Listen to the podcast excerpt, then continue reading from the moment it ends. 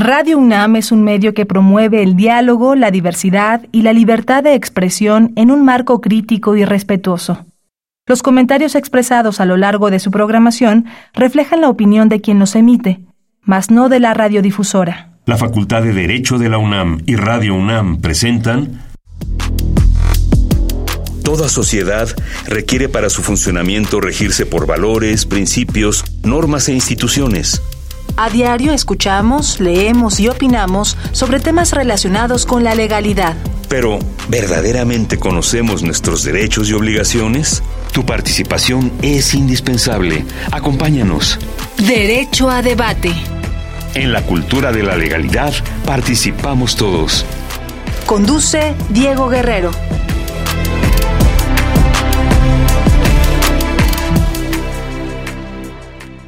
Hola, ¿qué tal? Muy buenas tardes, bienvenidas, bienvenidos a Derecho a Debate. En la cultura de la legalidad participamos todas y todos. Mi nombre es Diego Guerrero y como cada martes les agradecemos que nos sintonicen por el 96.1 FM. Estás en Radio UNAM. El día de hoy me acompaña en la conducción María Fernanda Pacheco, alumna de octavo semestre de la Facultad de Derecho de la UNAM, quien hace algunos años estuvo con nosotros cuando iba en segundo semestre, que era mi alumna y que bueno, ahora me da mucho gusto recibirla ya que está en octavo semestre en la conducción de este programa. Bienvenida, María Fernanda. Muchas gracias, Diego, por la invitación y esa calurosa eh, presentación. El día de hoy hablaremos de lo que es el poliamor desde la perspectiva de los derechos humanos y el derecho civil. El poliamor y las relaciones abiertas hablan de una no monogamia responsable o una no monogamia consensuada. Se establecen relaciones afectivas y significativas con otras personas con una base sólida desde la comunicación, la confianza, el amor, el consenso y el respeto. El poliamor, como bien expresa la palabra, es tener la posibilidad de amar a muchas personas en las que se establecen relaciones únicas con cada una de ellas. En el programa del día de hoy nos cuestionaremos todo lo que sabemos, lo que no sabemos y lo que creemos respecto al tema, junto con expertos en este tema. Bueno, pues vamos a escuchar las voces universitarias que sabe, que conoce nuestra comunidad sobre el tema que vamos a abordar el día de hoy y regresamos a los micrófonos de Radio UNAM, no se vayan, está en 96.1 FM. Las voces universitarias.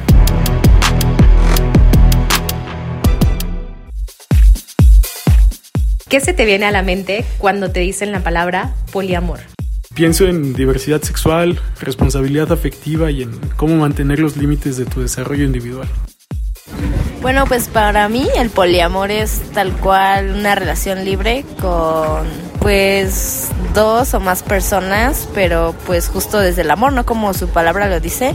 Y creo que para llevar el poliamor así como ya de lleno, como una deconstrucción también de, de muchas cosas, ¿no? Mentalmente, físicamente y así. El poliamor es una relación en la que intervienen varias personas y al haber una intervención de múltiples personas pues se tienen que dar distintos acuerdos. Es una de las nuevas o más recientes formas en las que las personas se vinculan y pues es tan válida como el resto de relaciones. Yo no sé si estaría en una relación poliamorosa, pero siento que las personas que sí lo están lo ven como una manera de interactuar con muchas personas de una de un modo más personal, sin etiquetas. Entonces siento que lo ven como muy libre. Que es una relación en donde intervienen varias personas es formando un solo vínculo. Una relación donde están más de dos personas eh, dentro de la misma y pues tienen ese acuerdo para que ambos puedan disfrutar de ella. Para ti, ¿qué es el poliamor? Eh, pues una manera de relacionarse en la que tu cariño no se individualiza en una sola persona. Eh, siento que la mayoría de las personas que están en una relación poliamorosa eh, no tienen definido bien su, sus emociones, o sea, hacia dónde quieren estar. No pueden ser exclusivos porque no están eh, comprometidos con, con, con, con ellos mismos. Podría ser como esta manera de no solamente concentrarte o amar a una sola persona, sino poder tener el cariño hacia varias dentro de una relación. Lo relaciono demasiado con una revolución encaminada a la diversidad y libertad sexual, con la que quienes la practican se deben sentir cómodos y seguros. Síguenos en Instagram, Facebook y Twitter como Derecho a Debate. Bien, 14 de febrero, estas fueron las voces universitarias, Día del Amor y la Amistad, y el día de hoy vamos a hablar de poliamor, como lo había mencionado anteriormente. Me acompaña en la conducción María Fernanda Pacheco. Y bueno, ¿quiénes son nuestras invitadas, María Fernanda? Eh, damos la bienvenida a la doctora Andrea Arabela Ramírez Monteoca, académica de la Facultad de Derecho. Querida Andrea, bienvenida a los micrófonos de Derecho a Debate. Muchísimas gracias a ti, Diego, por la invitación. Muchas gracias, María Fernanda Pacheco, y también gracias a todo tu equipo. Muchas, muchas gracias. ¿Quién es otro invitado, María Fernanda? Podemos recibir al licenciado Marco Antonio Ramírez González, académico de la Facultad de Derecho de la UNAM. Querido Marco Antonio, bienvenido de nueva cuenta también a estos tus micrófonos de Derecho a Debate. Muchas gracias, Diego, doctora Andrea Ramírez, María Fernanda, con el privilegio de poder participar nuevamente aquí en tu programa. Muchas gracias. Muchas gracias. Vamos a hablar del poliamor. Andrea, ¿qué es esto de el poliamor? Y si quizás si pudiéramos diferenciarlo, si es lo mismo con la poligamia o alguna relación en torno a uno con el otro. Platícanos, ¿qué es esto del poliamor? Pues justo ya lo adelantaba María Fernanda hace un ratito, cuando estamos hablando de poliamor va a ser importante que veamos varias cuestiones, ¿no? O sea, que hay diferencias conceptuales que justamente nosotros desde el derecho nos importa mucho hacer estas diferencias o acentuar estas diferencias porque eso justamente va a derivar en cuestiones de derechos. Cuando estamos hablando de poliamor, vamos a estar hablando de relaciones no monógamas, específicamente en las cuales hay un consentimiento por parte de todas las personas involucradas y que van obviamente de tres o más personas. Pero aquí creo, Diego, va a ser bien importante resaltar el tema del consentimiento porque muchas veces se asume el consentimiento de la otra persona y no se reflexiona como tanto sobre el eh, cómo expresamos la parte del consentimiento. Y creo que para el derecho también eso es fundamental y entender el poliamor, ¿no? Cuando estamos hablando de consentimiento, en términos generales, va a ser importante que nos demos cuenta de que no debe de existir una coerción, o sea, que debe ser un consentimiento positivo o en su caso un consentimiento performativo que manifestamos de forma general a través de ciertas actitudes semióticas en que vamos nosotros expresando de distintas formas. Entonces, hay, en esta cuestión de poliamor específicamente va a ser importante distinguirlo porque vamos a ver también elementos similares. Por ejemplo, el tema de la poligamia, que está ligado conceptualmente, o al menos desde su raíz. Sin embargo, ahí va a existir ya una intervención de la figura del matrimonio como una relación que se puede establecer con diversas personas y que interviene en cierto tipo de derechos y que sobre todo nosotros que damos clases de sistemas jurídicos contemporáneos, vamos viendo que esto ha repercutido también porque se involucran varios elementos de carácter religioso al momento de establecer la poligamia. Y justo cuando estamos nosotros en una sociedad occidental, va a ser importante que hablemos de esta distinción entre una cuestión moral, pudiendo ser religiosa, o una cuestión que podemos abordar únicamente desde una elección libre. Pero si quieren platicamos de eso ratito. Muy interesante esto que, nos plantea el, tema del poliamor. ¿Ya existe un antecedente jurídico o hay una regulación? ahorita que ya Andrea mencionaba, Marco, esta figura que del derecho tendríamos que visibilizarlo, porque muchos podrán decir, oye, pues es una decisión, yo acordé esto. El tema del consentimiento, quiero después también platicar esto con Andrea, porque, por ejemplo, en el tema de violencia eh, este, eh, contra las mujeres por razón de género, muchas veces, el otro día escuchaba a algún profesor, y omito el nombre de él, pero decía, bueno, es que cómo va, cómo va, va a hablar sobre, sobre que hubo una violencia si ella aceptó ir con él, ella este, entró a un hotel con él, pero pues si ella en el momento así estén en el hotel, estén en el lugar, y ella dice que no en ese momento, pues entonces entenderíamos que pues en ese momento el no es no, como le digo, ahora sí que como dice, como le enseño a mi hijo, ¿no? Cuando alguien dice no es ya no, puede estar jugando con alguien, pero alguien dice no, es no. Entonces, en esa misma dinámica, pues también el poliamor podría suceder lo mismo, que lleguen a un acuerdo y en cualquier momento alguna de las partes puede llegar y decir, pues ya no continuamos con esta figura del poliamor y ya se tomarán unas decisiones más allá, que ya me estoy metiendo en lo que me quiero plantear, Andrea, adelantándole un poco sobre el tema del consentimiento y sobre el tema también del libre desarrollo de la personalidad, que se encuentra muy relacionado con el mismo. Pero Marco, sobre el tema de la regulación, eh, ¿ya existe alguna regulación o antecedente al respecto de este tema? Claro, Diego. Pues muy particularmente el tema muy ad hoc al 14 de febrero, como podemos escuchar. Como bien decía Andrea, hay que partir de muchos elementos trascendentes en relación a hablar del poliamor, desde su propio concepto, una apreciación contextual, evidentemente mexicana, una relación contextual con, en función de otras partes del mundo. Y en el caso concreto de nuestro país, atendiendo a tu cuestionamiento, Diego, no hay una regulación del poliamor en función de un principio elemental en el matrimonio, que el matrimonio, afortunadamente en los 32 estados de la República, puede ser un matrimonio entre personas del mismo o de distinto sexo. Solamente dos. Un hombre, una mujer, una mujer con una mujer, un hombre con un hombre, independientemente de su preferencia sexual, se permite. Entonces, una regulación en función de que dos, más de dos, tres, cuatro, cinco y los que fueren, no está permitido en nuestro derecho nacional, familiar y en toda la República Mexicana. Y eso fue una razón por la cual un eh, quejoso presentó un escrito de amparo específicamente en el estado de Puebla a efecto de que se le reconociera a él la relación que tenía con dos mujeres distintas en función de los beneficios tanto patrimoniales, matrimoniales, de solidaridad en relación de una relación matrimonial con dos personas. Le otorgaron el amparo al, al, quejoso, señalando algo que no me parece del todo, es muy técnico, pero no tan adecuado porque él relacionó la preferencia sexual derivado del libre desarrollo de su personalidad de poder tener una relación poligámica.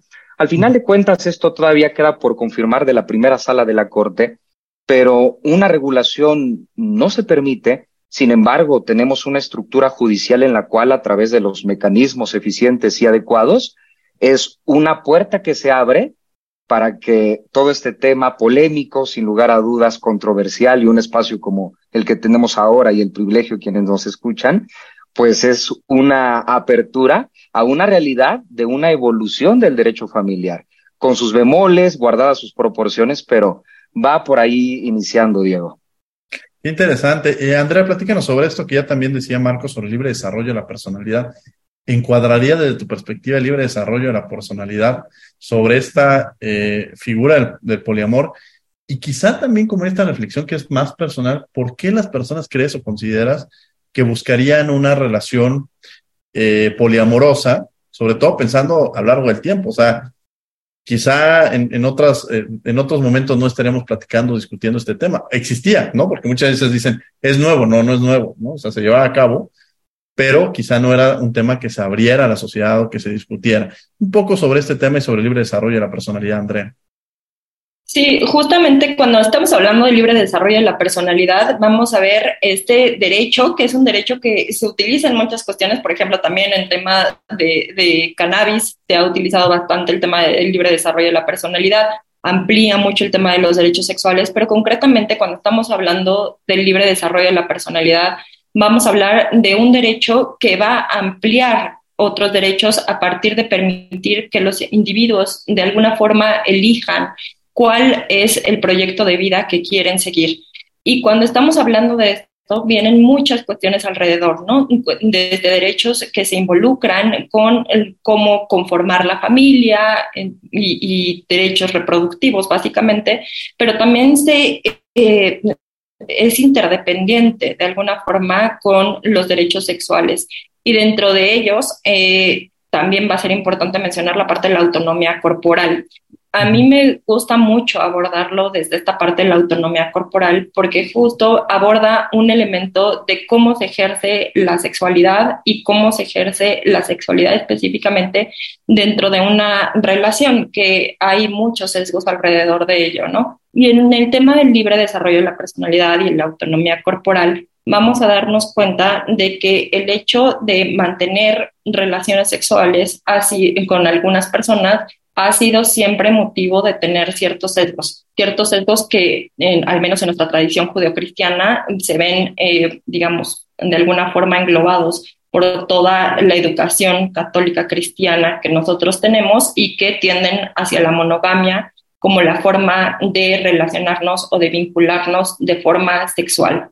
Y justo este, este derecho nos permite voltear a ver que podemos nosotros salirnos de esa, de esa, eh, digamos, de, de eso que hemos asumido nosotros como correcto y que podemos nosotros intentar explorar la sexualidad de otra forma, pero también la posibilidad de vincularnos afectivamente con otras personas, no nada más con una sola persona y hablando ahí el tema que hablábamos hace unos momentos de consentimiento, es decir, estamos hablando también de que afectiva y sexualmente podemos vincularnos con más personas cuando la religión, las creencias, las tradiciones sociales nos han dicho todo lo contrario. Y eso nos lleva a pensar también justo cómo el tema del libre desarrollo de la personalidad tiene que tener de alguna forma para este tema del poliamor un análisis mucho más amplio acerca del análisis del contexto actual mexicano para poder comprender cómo progresivamente las relaciones han ido cambiando y cómo esta progresividad no se tiene que ver únicamente materializada en la sociedad, sino que el derecho también tiene que reflejar de alguna forma estas nuevas relaciones y estas nuevas formas en las que las personas se están vinculando y que es un hecho. María Fernanda Pacheco, que me acompaña el día de la conducción, los micrófonos son todos. A mí me gustaría saber si las relaciones abiertas o en las que se acordó este tipo de poliamor realmente funcionan o están destinadas al fracaso todos tus micrófonos, Andrea. bueno, yo pensaría que no están destinadas como tal al fracaso. Creo que mucho es el tema de cómo se estipulan las reglas dentro de una relación, que se establezcan los límites también dentro de la relación. Eh, no considero que, que, que, hablar de un fracaso, o sea, no creo que se pueda hablar nada más en negros y en blancos, ¿no? O sea, como en todas las relaciones, incluso relaciones monógamas, existen varios acuerdos que se van generando durante el proceso. Entonces, es, el pensar en el poliamor es establecer ciertas reglas de inicio, reglas fundamentales para entender una relación poliamorosa. Y el fracaso o no no va a depender como tal de esta figura, sino va a depender de los acuerdos entre las personas. No sé, Marco. No, y en, en efecto, gracias, gracias Diego, gracias María Fernanda. En efecto, un punto clave con estas relaciones poliamorosas de dos, más personas, tres y demás, lo decía ya Andrea, lo ratificaba también Diego, es el consentimiento. Decir la expresión que si estamos como sociedad avanzados, adecuados para adquirir este, este pensamiento, una nueva estructura familiar, porque incluso creo que el verbo es y se conjuga que, que la familia, es más, las familias, que hay distintos tipos de, de familias, las familias no son, sino van siendo. La estructura evolutiva social del individuo evidentemente va teniendo una inclinación a sus propias necesidades afectivas, sexuales, ya lo decía Andrea, a este libre desarrollo de la personalidad en el cual te permite a ti este derecho humano fundamental de tu identidad, de tu preferencia sexual, de tu libertad sexual, reproductiva, el libre espaciamiento del número de hijos que quieras tener, incluso el número de parejas que quisieras tener. Pero la realidad también es que lo que implica, aunado al consentimiento, y desde el punto de vista jurídico también es cuáles son las consecuencias jurídicas que tendría una relación poligámica con los bienes, con los hijos, con, ya lo decía también Andrea hace unos minutos, la consecuencia de beneficios de derecho, de propiedad, incluso hasta fiscales, de sucesiones, de seguridad social, y que el análisis no implica solamente de este libre desarrollo de la personalidad de poder hacer tú como quieras, cuanto quieras, aun cuando sea consentido, sino que verdaderamente tener una proyección muy profunda implicando a nuestra realidad, nuestra cosmogonía, nuestra idiosincrasia como mexicanos y mexicanas para poder entender estas relaciones poligámicas y darle un prospecto fructífero en un futuro. Creo que al final de cuentas es algo que se está haciendo y reitero que un espacio como este permite la pluralidad de estas ideas también, María Fernanda. El artículo primero constitucional establece que no se puede discriminar a las personas en razón de su orientación sexual. ¿Podemos considerar que las relaciones polígamas son una preferencia sexual? ¿Va abierta también? Andrea, por favor. Luego jugamos con, con una y una. No, no es una preferencia sexual. creo que en el tema de preferencias sexuales, si bien es importante ver cómo se ha ido ampliando todas estas cuestiones, no, de preferencias, sino de, orientaciones sexuales, de preferencias sexuales en términos genéricos, no, no es como tal. Es eh, una forma en la cual se relacionan las personas, sociológicamente sería mucho más eh, el estudio de las dinámicas sociales, o sea, entender cómo se están vinculando las personas y cómo se están relacionando afectiva y sexualmente, pero no es, un, no es una cuestión de una preferencia sexual. Si bien eh, nosotros podríamos verlo, no tanto en el sentido literal de lo que podríamos nosotros interpretar desde el derecho como una preferencia sexual, sino podríamos pensar también o reflexionar en esto que em, Eva Ilous, eh, que es una eh, socióloga israelita, piensa de cómo las personas tenemos o no tenemos libertad para elegir cómo queremos relacionarnos con las otras personas. Ya hay como toda una estructura que te dice te tienes que vincular de determinada forma con una sola persona y con esa persona tienes que seguir una serie de reglas dependiendo obviamente de la cultura en la que estés. Pero justo ella dice, a ver, hay que repensar, estamos teniendo libertad realmente de conformarnos y yo le englobaría más que en tema de una preferencia sexual, yo lo englobaría en una libertad sexual en la cual puedes elegir esa forma en la cual quieres vincularte. Mi querido Marco, yo también te preguntaría, bueno, quiero hacer una pregunta ahorita en este juego que ustedes no me Fernanda, los dos. Entiendo bajo alguno de los argumentos nos dan esta respuesta jurídica o este contexto en el que vivimos. Pero si ustedes les preguntaran, acercar a alguien y dijera, oye, quiero ejercer una, este, ya no les pregunto a ustedes directamente, yo respeto sus datos personales y lo que quieran opinar a título personal y no los quiero comprometer en los micrófonos de Radio UNAM. Pero en cualquier escenario que alguien se presentara con ustedes, ¿estarían a favor de este ejercicio del poliamor? Este, en términos vistos, yo creo que desde una perspectiva jurídica, social, individual, este, de, como ya lo decía, este, Andrea, sobre el ejercicio de tu sexualidad, de tus relaciones, de tus vínculos, o sea, hay varios elementos que se me hacen muy interesantes, pero cuando hay que decir si estoy a favor o no, ¿qué pasa ahí? Iría contigo, Marcos, ya que les... Claro, gracias. Andrea. Lo, lo, no, en, en, efecto, lo comentábamos afuera de micrófonos de la responsabilidad que teníamos en esta entrevista, porque siempre pensamos que uno es experto cuando ha hecho las cosas, ¿no? Hablar del poliamor, a ver, alguien que lo practique. Y ya era como, como la, la cuestión en particular. La realidad, Diego, nuestra realidad mexicana nos indica que el poliamor ha estado siempre. Ha habido tantas relaciones, este, personas que han estado casados por años y que tienen múltiples parejas, tanto afectivas cuanto sexuales, distintos hijos con distintas parejas, y en función a una realidad social, contextual mexicana, ha existido en México y en el mundo. Es una cuestión que va, lo decía Andrea, que incluso hasta tiene, pudiera tener una justificación tanto antropológica, sociológica, de una liberación, de libertad y demás principios elementales. En función de, ya de una norma jurídica aplicable, en la cual la norma jurídica en una relación de esta índole lo que te va a aportar en tu relación es seguridad jurídica. Es decir, tú puedes tener una pareja, estás casado, tienes la cualidad de cónyuge, ¿Y qué pasaría si tú tienes otras parejas con otros hijos con otras parejas y a lo mejor el titular de quien se dedicaba preponderantemente y económicamente a todo se muere?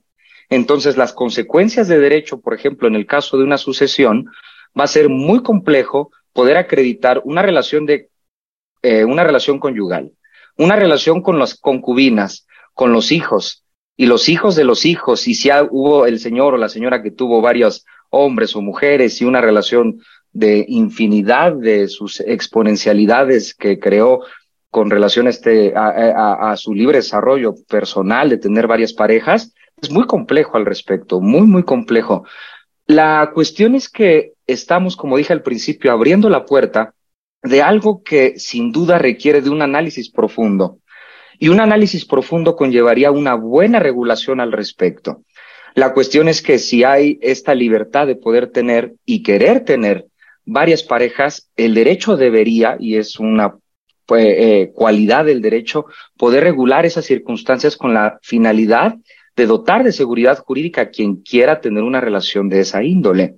Y en función ya, como si me preguntaste, digo, a ver, el, eh, voy a responder en presencia de mi abogado si alguien me dijera si una relación poligámica o, eh, o no, o qué pensaría al respecto. Creo que se basa mi respuesta preponderantemente en el consentimiento. ¿Quieren? ¿Están de acuerdo? ¿Saben sus límites, sus reglas? Que no sea algo oculto, que no sea algo como pues verle la cara al otro, sino el consentimiento. Creo que no solamente en una relación poliamorosa, en una relación eh, única, una pareja en general, siempre las cosas claras, adecuadas, los términos y también pues saberse retirar en buen momento, si es el caso. Lo complejo son las consecuencias de derecho que pudiera una relación, a lo mejor consentida del principio y después no consentida con posterioridad, y ya cuando no la consientes con posterioridad resulta que a lo mejor tuviste hijos, generaste bienes y es en consecuencia lo que el derecho pues debería regular, Diego. Claro. Andrea, la misma pregunta y con una adicional, que yo creo que el tema de género, que es un tema que tú has estudiado, trabajado mucho, influye.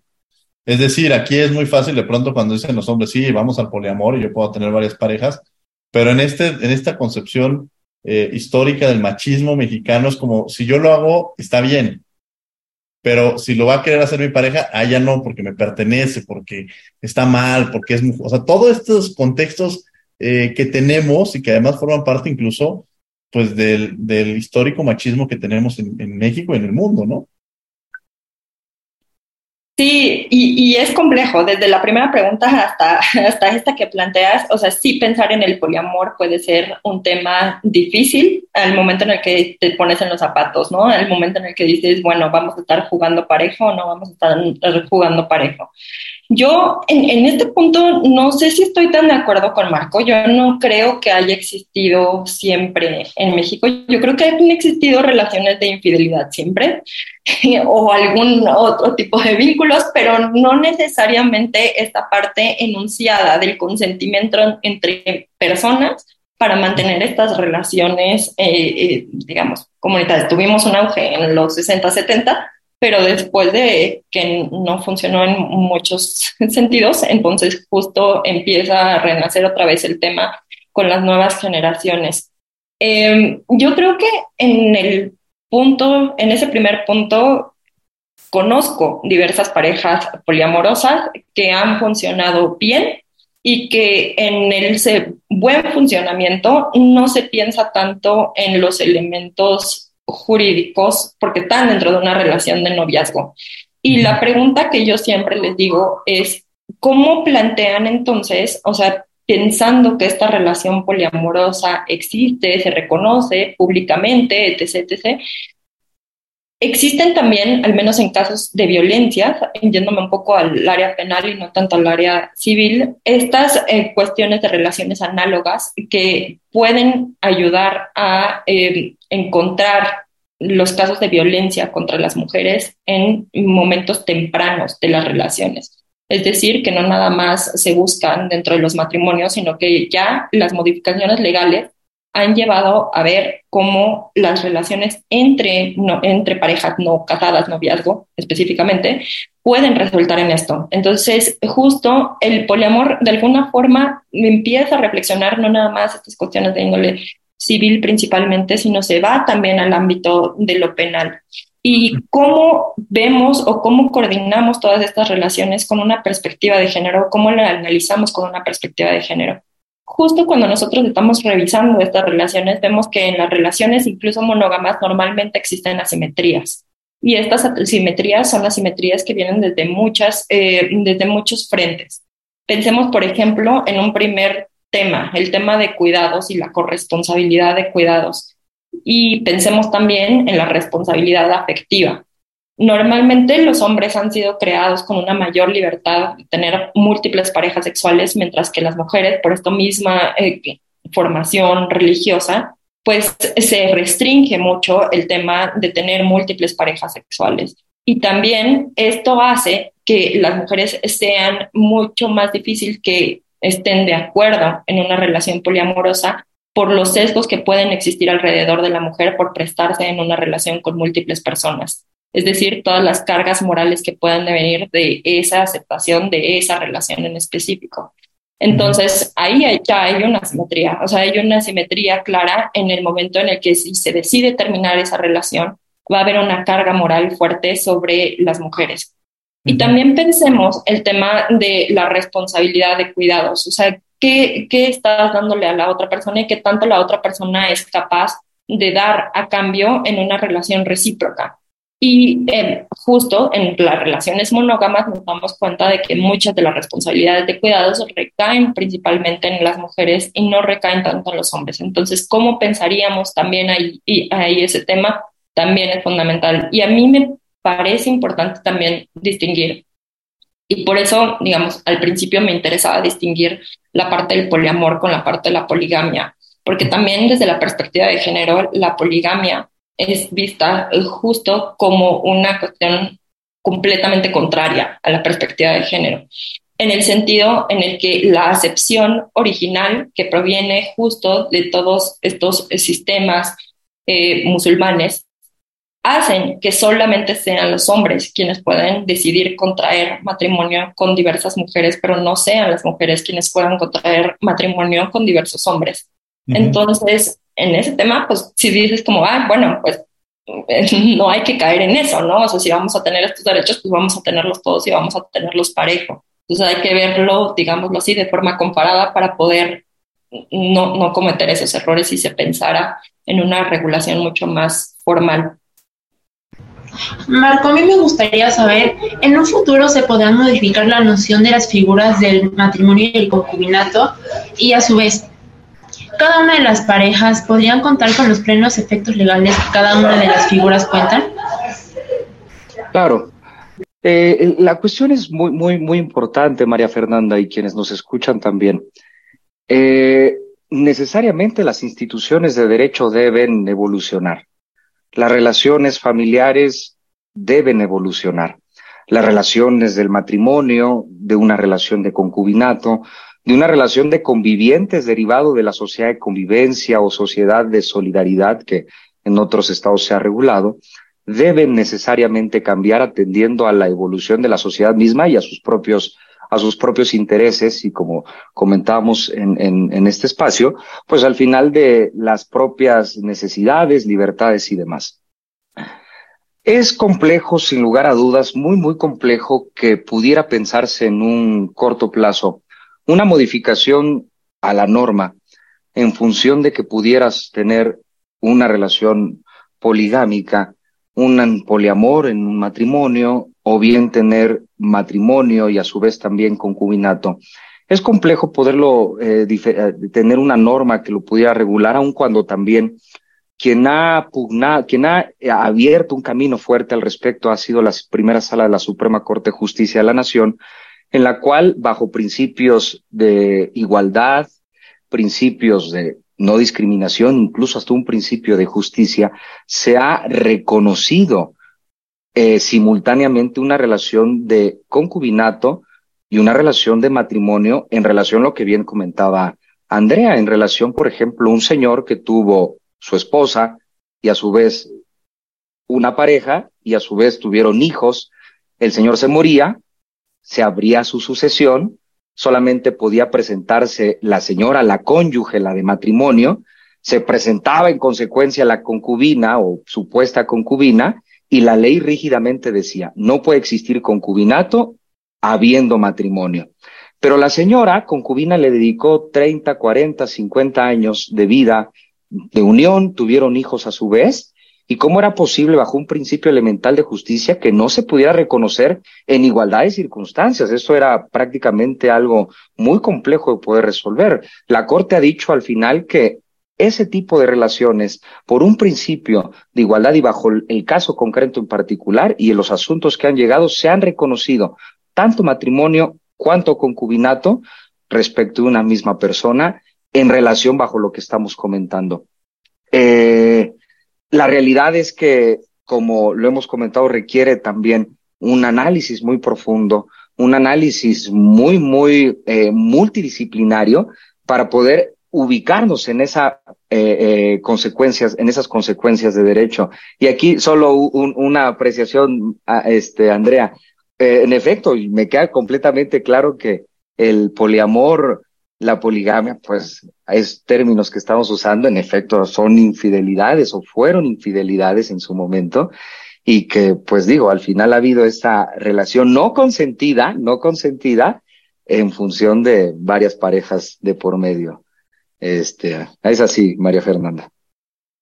Muy interesante y justamente regresaría quizá con, con Andrés, este tema también salió a colación en algún curso que yo estaba, que, que hablaban sobre esta sentencia de libre desarrollo de la personalidad de una persona que, que le ponía, este, que él era infiel, ¿no? Le, le era infiel a su pareja y eh, pasados unos años resulta que tenían eh, eh, un hijo, habían tenido un hijo, y el primer, el, esposo creía que era su hijo resulta que era del, del, que había sido la persona con la que le fue infiel. Entonces, desde una perspectiva de derechos humanos se menciona el libre desarrollo de la personalidad, pero de la perspectiva civilista, porque se empezó a generar ahí un debate, decían, bueno, no, hay un daño psicológico, claro que hay un daño moral, claro que le afecta, o sea, que a cualquier persona, de alguna manera, cuando es engañada en su trabajo, en su vida personal, o sea, esta discusión entre, entre como que me engañaron, me afectaron psicológicamente frente a la otra persona que es el libre desarrollo de la personalidad.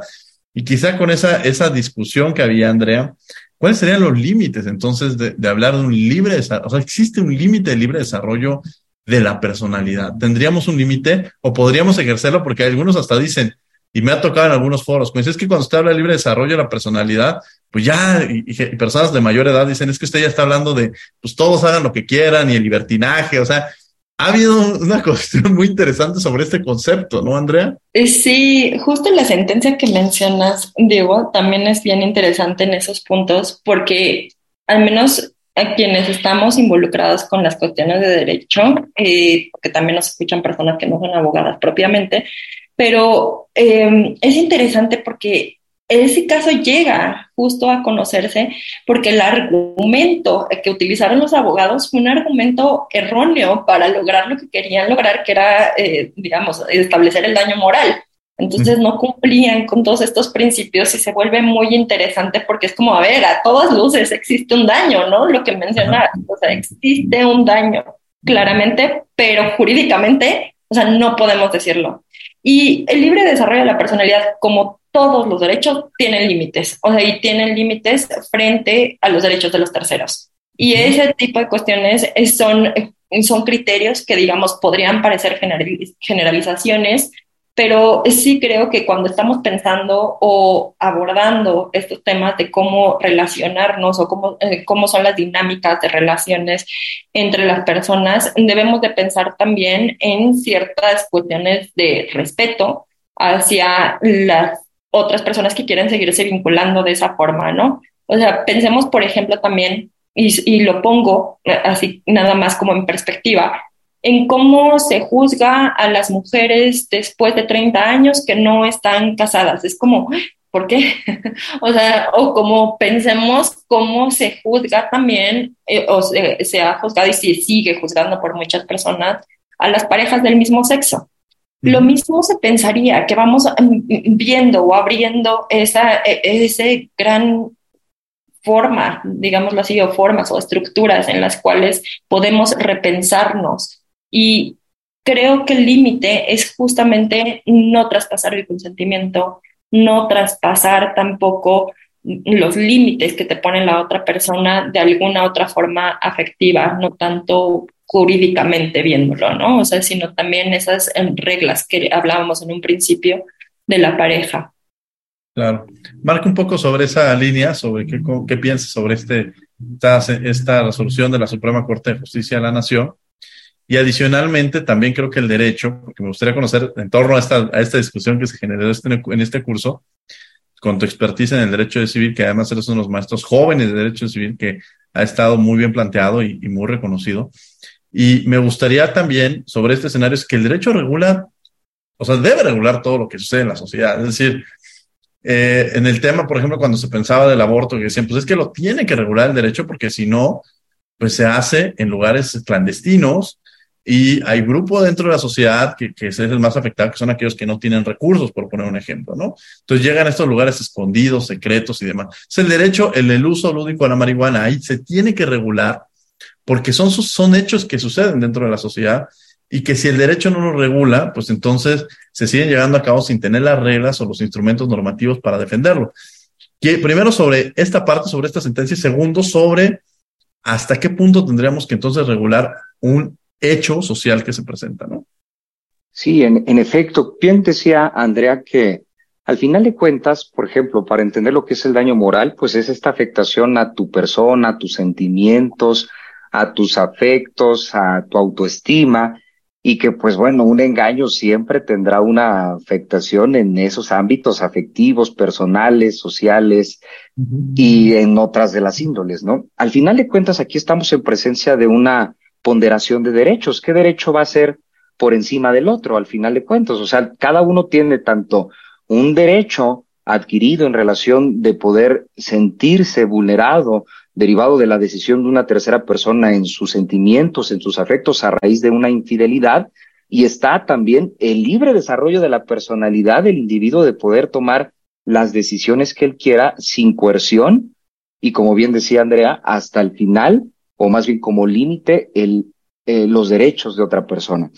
Eh, los argumentos al final creo que tanto de las vertientes son válidos, la afectación que personalmente tiene una persona en relación al libre desarrollo de la personalidad de la otra, de poder tomar sus decisiones sin pedirle permiso a nadie, en esa pugna de derechos, en esa ponderación de los mismos, incluso los órganos jurisdiccionales llegaron a delimitar y a, a tener una sentencia muy efectiva y decir, el daño moral, pues como bien lo decía Andrea, se planteó, a lo mejor fue el argumento fuerte, llegó hasta estas instancias jurisdiccionales, pero en esa pugna de derechos sobresale el libre desarrollo de la personalidad y no al lugar al daño moral.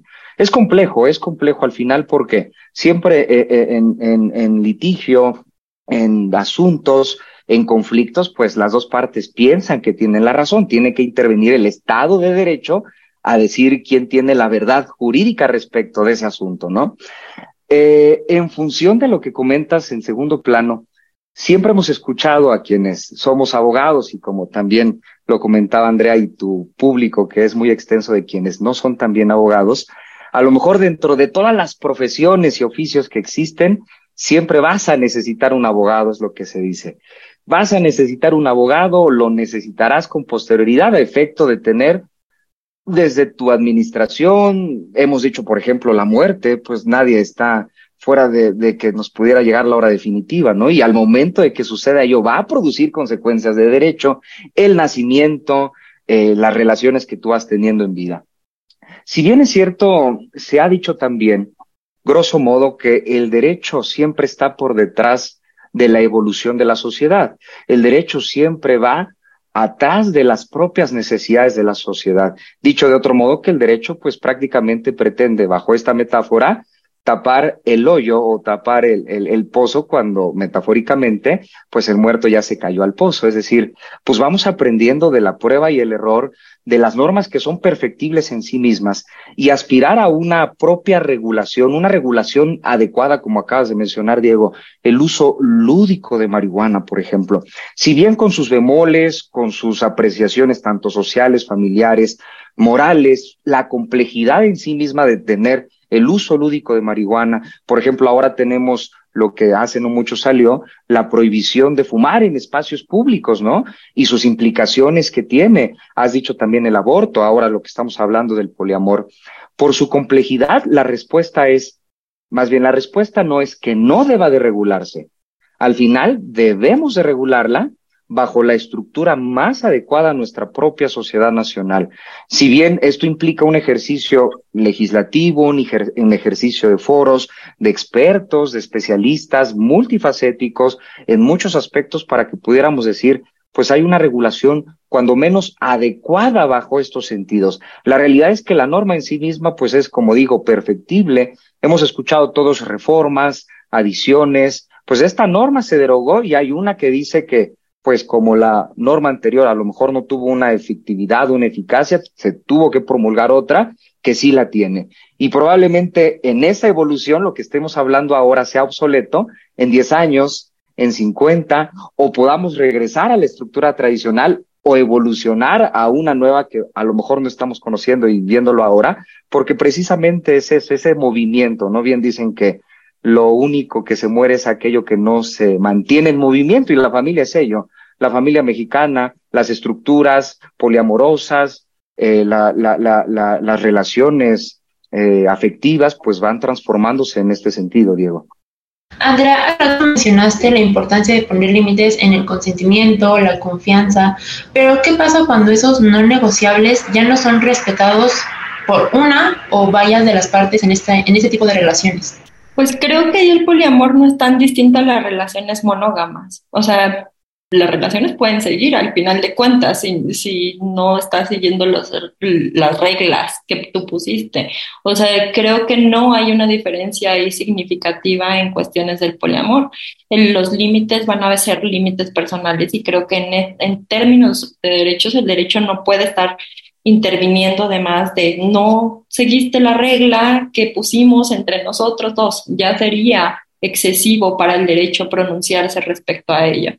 Lo ideal, o si estamos hablando en ese sentido ideal, lo ideal sería que si no se cumplen con las reglas, entonces se trate de hacer o establecer algún tipo de diálogo, ver si puede cambiar esa situación y de no poderse cambiar esa situación, entonces terminar con esta relación de poliamor. Pero en términos generales, yo no veo alguna diferencia significativa entre una relación monógama y, y el poliamor. No sé si Marco lo vea diferente o Diego. Marco, te, te, aviento la pregunta si lo ves diferente o encontrarías algún otro elemento. No, bueno, la, realidad es que, como, como estamos comentando aquí, yo sí veo una diferencia, reitero, y, la, la, vinculación es en efecto a qué consecuencias, pues, de derecho puede haber. Tenemos entendido que, pues, hay algunos otros principios muy complejos, sin duda, eh, eh, morales, éticos al respecto, pero sí hay, hay, hay diferencias, hay diferencias al respecto. Por ejemplo, sería como advertir que pues una relación de concubinato y una relación de matrimonio es lo mismo, porque al final pues va a haber un vínculo familiar ya como concubina o como cónyuge. La realidad es que sus consecuencias pues nos pueden llevar al mismo puerto, pero al final hay elementos que la constituyen que son evidentemente distintas. Bien lo comentaba Andrea y lo platicamos aquí, pues ¿quién no ha escuchado de esta infidelidad, que es la expresión, este, derivado de una relación conyugal? Es decir, pues el señor o la señora estaban casados, cometieron que ya no existe, pero es la expresión adulterio, y pues está pasando, ¿no? Ahora que si de esa relación tienen hijos, pues qué consecuencias puede haber al respecto. Esto, esto creo que tiene estas, estas vinculaciones, Diego, en, en función de tu pregunta. Muchas gracias. Vamos a tener que ir a un corte. Vamos a descubrir tus derechos y regresamos a los micrófonos de Radio UNAM. No se vayan, está en 96.1 FM. Descubriendo tus derechos. Derecho de acceso a la información. El derecho de acceso a la información implica el reconocimiento de los instrumentos legales para que todas las personas puedan solicitar y recibir información a sus gobernantes, quienes tienen la obligación de responder a las solicitudes de acceso a la información. Escuchas Derecho a Debate. La última y nos vamos. Bien, estos fueron Descubriendo tus Derechos. Estamos de regreso en los micrófonos de Radio UNAM, estos 96.1 FM. La última, la última nos vamos. Marco Antonio Ramírez. Gracias, Diego. Sí, pues hoy aprovechando que es 14 de febrero y quienes nos escuchan, pues sienten los corazones igual que nosotros. Eh, cuando se me invitó a esta charla del poliamor, me pareció adecuado, y lo quiero como a manera de conclusión decir, la propia definición etimológica de la palabra poliamor. Sabemos que poli es un elemento compositivo que habla de muchos, mucho, pluralidad y abundancia. Y me pareció casi como poético la etimología de amor, que mors en latín significa muerte. y a, el prefijo es negación. Entonces, la etimología de amor, etimológicamente hablando, significa sin muerte, porque pues los que estamos vivos, afortunadamente, lo único que nos resta es vivir con amor, amar, amar, amar, al final de cuentas en este mundo lleno de tantas tragedias de algún modo, pues nos resta verdaderamente ser conscientes de nuestra propia realidad, querer al prójimo, la realidad de entendernos en una afinidad, en una empatía con quien tenemos enfrente es clave fundamental en cualquier relación humana, en cualquier relación amorosa. Sé que independientemente de las propias consecuencias de derecho que pudieran advertirse, la cuestión implica sobre todo tener esta, e, e, esta transmisión verdadera de confianza, hemos dicho de consentimiento, que cuando uno, pues evidentemente tiene el amor, por decir la expresión que acabamos de decir, con la otra persona, probablemente pueda llegar no solamente al éxito rotundo, sino llegar a una relación evidentemente igualitaria, con respeto, pugnas de poder y otros elementos que van aunados a esta circunstancia, Diego.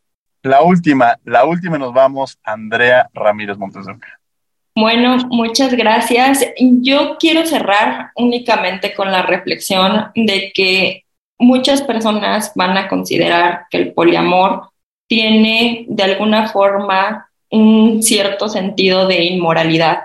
Y creo que es nuestra responsabilidad como abogadas y abogados voltear a ver también estas cuestiones no nada más en términos morales, sino voltearnos a ver en términos jurídicos. Y tal y como discutimos en este, en este programa en el cual nos invitaste, Diego, pues sí, el hablar de poliamor tiene una complejidad jurídica significativa, pero hay que también abrirnos a las posibilidades de repensar cómo nos estamos relacionando y sobre todo repensar las formas en las que nosotros estamos ejerciendo nuestra sexualidad, por un lado, pero también respondiendo a todos estos procesos afectivos que todas y todas las personas tenemos. Creo que es el hecho de el que se reflexione, no nada más a partir de una generación de, de, los profesores más jóvenes, de los alumnos, sino que también invitemos a otras generaciones mucho más grandes a saber qué es lo que opinan, a pensar qué es lo que opinan, ¿no? Porque quizá entre nosotros podemos encontrar más consensos, pero justo creo que escuchándonos podemos entender un poco más a qué es a lo que nos estamos enfrentando socialmente cuando estamos hablando de cambiar estas eh, dinámicas de la monogamia. Qué interesante esto que mencionas, Andrea, porque justo es el tema de la difusión de la lectura jurídica y la deconstrucción en las generaciones, como tú lo mencionabas, en, un torno de construirnos en la forma de pensar y reflexionar, incluso poder argumentar en un momento determinado estos temas tan polémicos y tan relevantes. Les quiero agradecer mucho. Muchas gracias, Marco Antonio Ramírez, por haber estado con nosotros aquí en Derecho a Debate. Muchas gracias a ti, Diego, a todo tu adorable foro que nos escucha, a todos tus colaboradores y colaboradoras también. Muchas gracias a ti, Diego. Andrea Ramírez Montes de Oca, muchas gracias por haber estado con nosotros. Muchas gracias, Diego, por la invitación. Es un gusto, como siempre, estar con ustedes y muchas gracias, María Fernanda, por estar también aquí y a todo tu equipo también. Muchas gracias, María Fernanda Pacheco, que me acompañó el día de hoy en la conducción. Muchas gracias por haber estado con nosotros. Gracias Diego, y por la apertura de estos temas. Es importante que se empiecen a hablar para que en un momento su reconocimiento tenga un precedente en lo legal. Muchas gracias. Bueno, agradecemos de nuevo a la Facultad de Derecho y a Radio UNAM en la coordinación de Renata Díaz Conti y Mari José López, asistencia Mari Carmen Granados, y Edgar Cabrera, comunicación y difusión Larisa Rodríguez y Giovanna Mancilla. Producción y controles técnicos Francisco Ángeles. No olviden que nos escuchamos de ley todos los martes. Esto fue Derecho a Debate. Los invitamos a que sigan con la programación musical de Radio UNAM, sigues en 96.1 FM. Por lo pronto, que tengan buen día. Por hoy concluye la discusión, pero no se pierdan el próximo tema en Derecho a debate. En la cultura de la legalidad participamos todos.